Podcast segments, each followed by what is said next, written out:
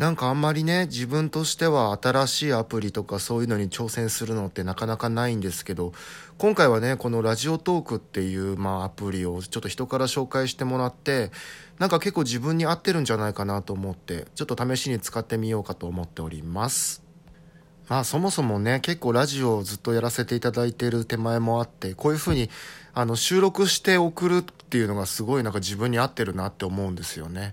なんか酔っ払って変なことも言わないじゃないですか、多分こういうの使うようになったらね。えー、っと、まあ、リブくんのライブがね、5月のが、まあ、いろいろと告知解禁になりまして、まあ、おかげさまでね、僕も今回ももちろんお手伝いさせていただくことになってすごい嬉しいんですけれども、まあ、今回はね、10年間の、まあ、その何ですか、10周年記念えー、コンサートということで、まあ、歌い手さん結構みんな10周年迎えがちじゃないですか、ここ数ヶ月っていうか数年。ねえ、ソラルくんの10周年の時にはまあ伴奏させてもらったりとか、天月くんの時はまあちょっと司会をやらせてもらったりと、まあ何かとね、えー、いろいろと関わらせていただいてるわけなんですけれども、そう考えてみたらリブくんって2000、10年からやってんだよね。だからちょっと歌い手としては後発組なんですけれども、まあそれでもね、えー、10年経ったということで、本当に、あ経ってないか、もう少しで経つのか、えー、おめでとうって感じですよね。あ今回ね、そう、あの、だから舞台とかもすごいちょっとこう、なんて言うんだろう、パーティーみたいにしようかなと思ってるんですよね。なんか今までは結構ライブってロックって感じで作ってたけど、まあどっちかっていうと少しこう、大人な、なんていうの？夜のパーティーみたいな、そんなちょっとみんなでこう、えー、騒いじゃおうぜみたいな、ちょっとね、なんて言うんだろう、ミラーボールが似合うようなステージを作ろうと。まあもうすでにね、えー、舞台のイメージも書いて、で、衣装もね、えー、自分の方で書かせていただいて、今頑張ってその衣装をね、手配しようとしてるところなんですけども、やっぱりあのー、何を考えてるかっていうと、本人が一番こうね、えー、自分の、なんていうんですか、歌をこう気持ちよく歌えるような、えー、状態にするのが僕たちの仕事っていうか、まあ、役目なわけなんであの前回のねその衣装もあの気づいた人いたんだけどちょっとびっくりしちゃったんだけどあの靴がね鬼塚タイガーの靴まあちょっとブランド名がバレちゃったまあ、まあ仕方ないよねあれ靴に関してはね。あのなんですがあれはね本当に動きやすくてあの衣装としてもねあのいきなり履いた靴ってほら靴ずれとかするかもしれないじゃないだけどあのあの靴はねすごい足に馴染むから、えー、ぴょんぴょん飛び跳ねてもね全然負担がいかないということで、まあ、あのあの靴にしたわけですよね。でね、靴紐をね、あのー、変えてるんですよ。本当はあの黒の、えー、靴紐がついてるんですけどね、それをね、えー、ちょっと青の形に、青の紐に交換してみたりとかして、まあちょっと遊び心入れてみたりとかね、してるんですよね。なんかね、本当にね、すごい細かいところまで見てくれてるなって思って、あのーあのジャケットあるじゃないですか。CD のジャケットで着てたオレンジのねモッツコートなんですけれどもあれもねあのちゃんと何ですか？あの CD のアルバムのそのジャケットに合わせて、えこっちで作ってましてでねオリジナリティとしてちょっとこうね腕のところにシーラカンスの、えパッチワークみたいなのつけたりとかしてまあまあ結構自分としても楽しめたなっていう感じがすごいする感じのあ衣装だったと思います、まあ、今回はこれはなんだリブ君の衣装の話をするのが今日のテーマなのか？なんかね自然な流れでそんな流れになっちゃいましたけれどもまあまあまあまあ。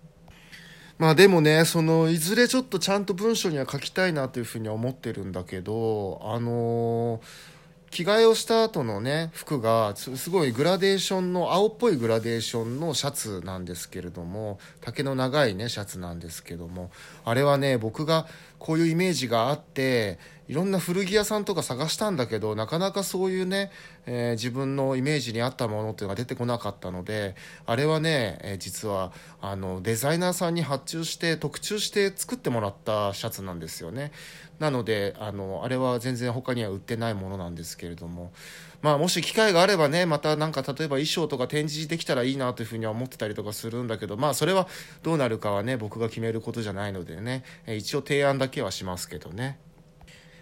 まあ、今日はちょっとこの、えー、初めてアプリを使ってみるということでお試し的な感じでねお話ししてるんですけれどもまあもしねこの感じがうまく自分にはまっていったらなんか一つねテーマを持ってずっと連載みたいな感じで喋っていくのも面白いかなとはちょっと今思ってる。あのやっぱりねこういう風に撮れるっていうのはすごく気軽だしね。それに聞く人もなんかなんて言うんだろう。仕事とかあと家事とか勉強とかしながらついでに聞けるような感じを狙ってるらしいじゃないですかこのアプリはね。なのでまあちょっとなんか自分にもライフスタイルに合ってるかなっていうような感じでございます。あんまりこのございますみたいな喋り方やめやめようかな、もうこの、いいよね、もうそろそろね。結構ね、昔から敬語が抜けない癖があるんだけれども、まあまあまあ、今日は、まあ突然ですけど、今日は僕はとんかつが食べたくなってあの急にねなんかあるじゃないですか起きてああ今日これが食べたいなみたいな気持ち。今日はなんか揚げ物だったんですよね。いやなんか最近ちょっとカロリー高いものばっかり食べているような気がする。うんなんか太らないようにすごい気をつけなきゃいけないと思いつつも。あのー、まあ、今日はとんかつの気分だったんで家の近くにあるまあこの近所ではそこそこ美味しいと言われているとんかつ屋さんに行ったんですが、えー、時間がね営業時間が僕大体2時半ぐらいに行ったんですけどももう閉まってて、えー、あじゃあちょっと別のところにするかということでですね、え別の定食屋さんに行ってみたら日曜日は休みということで結局駅前にあるいわゆるチェーン店のとんかつ屋さんに行って食べたんですけれどもうん650円だった。うんあのね味噌がつくあのなんだなん味噌カツ？味噌カツみたいなやつだったんだけどそれ食べて。で最近はもうなんか家で作業してる時とかは、まあ、あんまりお腹空かなくてね1日1食で足りるようになっちゃったからあの今日は実はその650円のとんかつだけで1日持っているというなんというね、えー、こうあこうこれなんつうの高燃費。あ違う。低燃費か。低燃費でいいんだよね。燃費のねいい体になっておりますけれども。うん。今日だから今からなんかちょっとお酒でも飲もうかななんていうふうに考えてるんだけどまあこのアプリをちょっと一回使ってどんな感じやねんみたいなのね試してみようかなっていうような第1日目でした。えー、あれだよね、今年から天皇誕生日があ2月の23になるんだっけ？ね。だから今日は日曜日、来週の日曜日が新しい天皇誕生日ということで、月曜日がね、えー、振り替えで、えー、お休みになるという、ちょっとあた、なんか今までにない、えー、休日、祝日な感じだけど、まあ慣れていきましょう、令和ということでね。はい。ということで、今日は第1回目の、まあ、このラジオトークでしたっけ？ね、試してみました。え、っと、今日、僕の5年間連載している、えー、月刊ピアノというですね、楽譜の雑誌の、えー、連載が、の抜粋して、えー、一冊になった楽譜楽譜集が発売になりました。で、一緒にね、CD も発売されたということで、えー、もしよろしかったら全国書店などでお求めいただけましたらと思います。なんか最後宣伝になってうまくまとまったかな。はい。